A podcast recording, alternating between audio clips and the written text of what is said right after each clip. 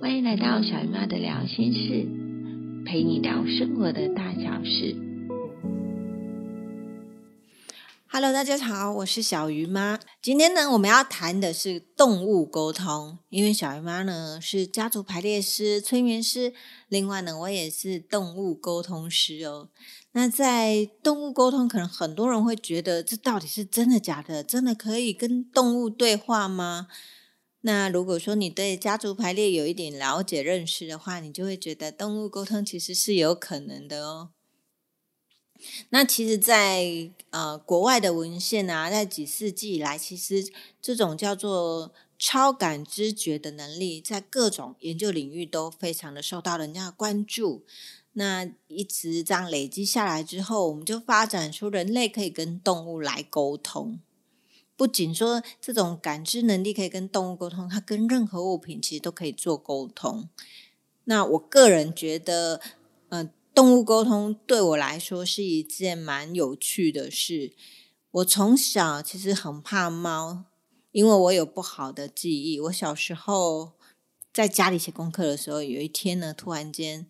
跑进来了一只猫，它是受伤的猫，然后它就在我的房间跳了一圈。那时候我吓死了，就尖叫，因为全部都流血，超恐怖了。从此我对猫就有那种恐惧感。但是我在两年前开始学了动物沟通之后，我发现，哎，我不不怕猫了。而且呢，有一次呢，我去那个便利商店取货，那刚好客人比较多，我就在那边等。那电猫，它就在那边到我的旁边，跟我那边讲话。那我就觉得很奇怪。以前其实因为我很讨厌猫，所以猫也不太会靠近我。这一个举动让我感受到有那种亲切感，然后就蹲下来，然后就跟猫互相的对话。然后发现那只猫，它就蜷伏在我的脚底下。那店长就跟我说，其实他的猫是很敏感的，他不太会跟陌生人靠近。他第一次看到他的猫可以跟一个陌生人这么靠近。那我觉得动物沟通就是这样，因为它是透过第六感的知觉的接收，然后去感受到动物有影像啊、声音、气味、情绪跟触觉的那种感受。那我个人是属于图像式的，我在跟动物沟通的时候，其实我是会有画面的。所以在国外有很多像那种什么呃圣坛啊，还有水晶啊、魔法这些宗教跟灵界还有动物的一些指导的的仪式，其实都是有跟动物沟通这个是有关系的。那以我最近的案例，去年年底就是二零二零年的十二月。二十五号就圣诞节前后，我刚好连续沟通了两只是走私的动物。一个呢是它的动物其实是在美国，但是它主人是在台湾。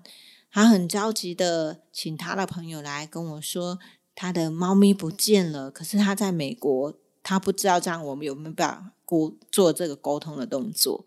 那我当下我就请他提供我两张动物的照片。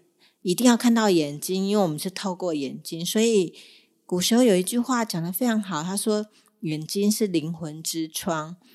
在动物沟通讯息里面，其实眼睛是非常重要的，你必须要看到他的眼睛，你才可以当跟他做一些沟通跟互动。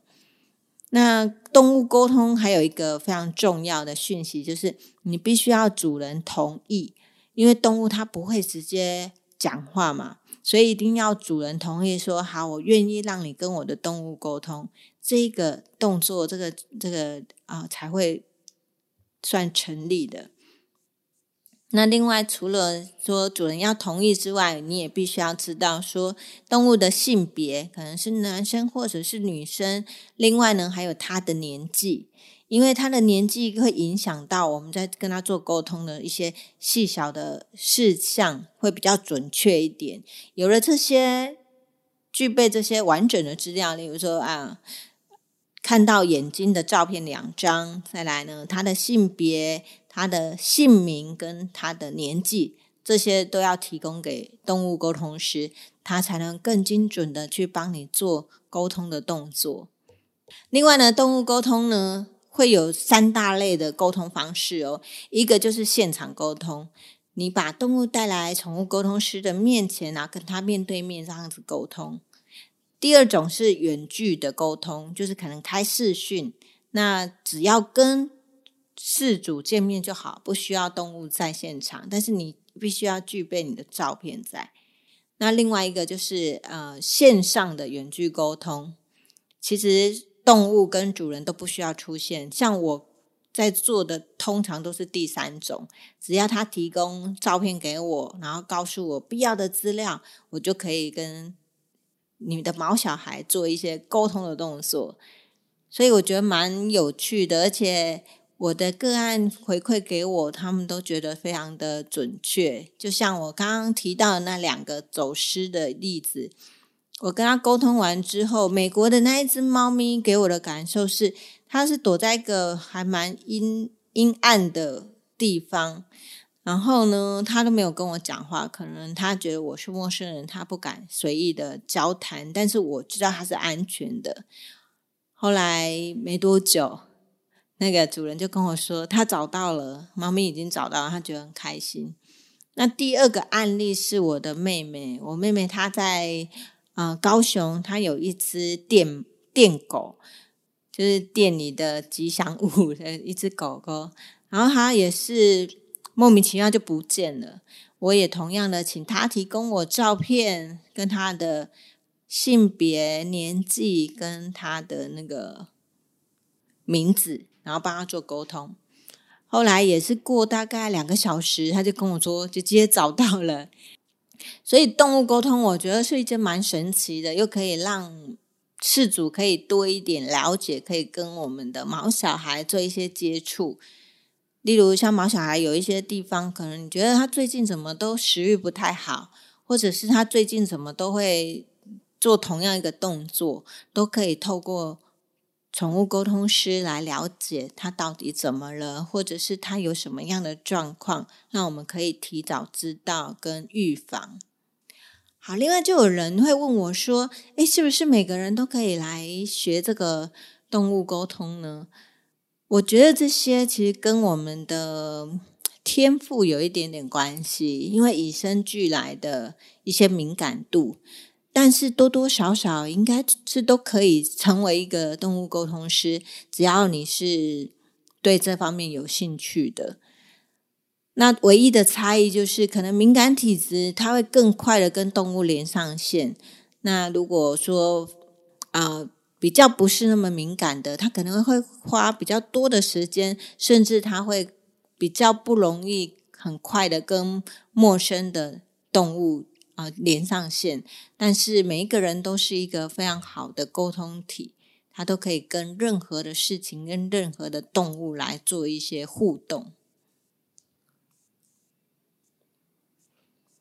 那我在国外的一些资料有看到，他是说他们有做一个数据统计，他觉得女生的心灵的智商会比男性的好，心灵智商而不是我们的那种。I Q 的那种智商是说心灵的智商，所以女生在从事例如文化艺术啊、创作工作啊，或者是跟大自然为伍的工作，甚至是内观我们的情绪的事情，会比较嗯容易去完成。所以你看，很多瑜伽老师啊、冥想的啊，或者是心灵的老师，其实都女生居多，因为女生的心思。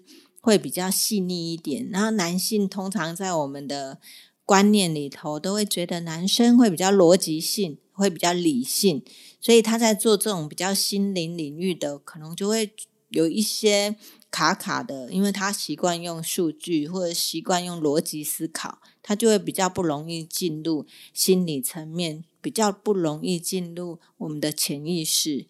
所以女生来当宠物沟通师，其实是一个非常棒的尝试。如果你有兴趣，也欢迎你加入宠物沟通师的行列。动物沟通只能用在猫狗这些吗？其实我有沟通过瞎子，所以只要是跟关系有关的，我觉得其实都可以，都是可以做沟通的。那动物沟通跟家族排列其实有一点相似，很多人应该都不太理解什么是家族排列。我要卖关子，家族排列就下一次再跟大家介绍。其实它跟动物沟通其实是有相关性的哦。那本身小鱼妈是催眠师，也是家族排列师，后来我才进入动物沟通的这个领域。因为宠物它不会讲话，所以主人比较不容易可以跟动物来做一些核对的动作。因此，这个时候信任就非常非常的重要。我在此真的要呼吁所有你对于动物沟通有兴趣的饲主，做任何的心灵领域的沟通，最重要的是在信任。你一定要保持着信任的态度再来做这样的动作，因为毕竟动物是不会讲话，它没办法核对事情到底是不是像动物沟通师所讲的这样子，是不是正不正确。但是事主的心态就非常重要，千万不要用开玩笑的心态来面对动物沟通师，因为这样其实对彼此都不太好。我记得我看过一个例子，就是有一个事主，他的动物已经已经走了，可是呢，他就故意想要测试动物沟通师的能力，于是他就拿了照片，然后去请动物沟通师来试试看，可以跟他的动物沟通。后来他最后才跟他讲，可是我的动物已经不在了。其实这个这个行为，我觉得对于动物沟通师是一件蛮挫折的事。也许他会因为这件个案之后，他可能以后再也不当动物沟通师了。那我真的很诚心的呼吁跟期待大家。对于这种心灵领域的沟通的事情，真的要保持信任的态度。还是那一句话，相信就有力量。一定要保持的相信对方，我们再来做这样的动作，花了钱也会比较有效果，会出现。今天的心灵鸡汤要跟大家分享的就是：爱他，请用心聆听。其实每一个人都是非常棒的沟通师，只要你细微的去观察他的动作，去观察他的行为，你就会知道你心爱的宝贝，你的毛小孩想要跟你表达的是什么。期待大家跟自己的宝贝都可以建立非常好的关系，都可以成为属于自己的宠物沟通师。我们下次节目见，拜拜。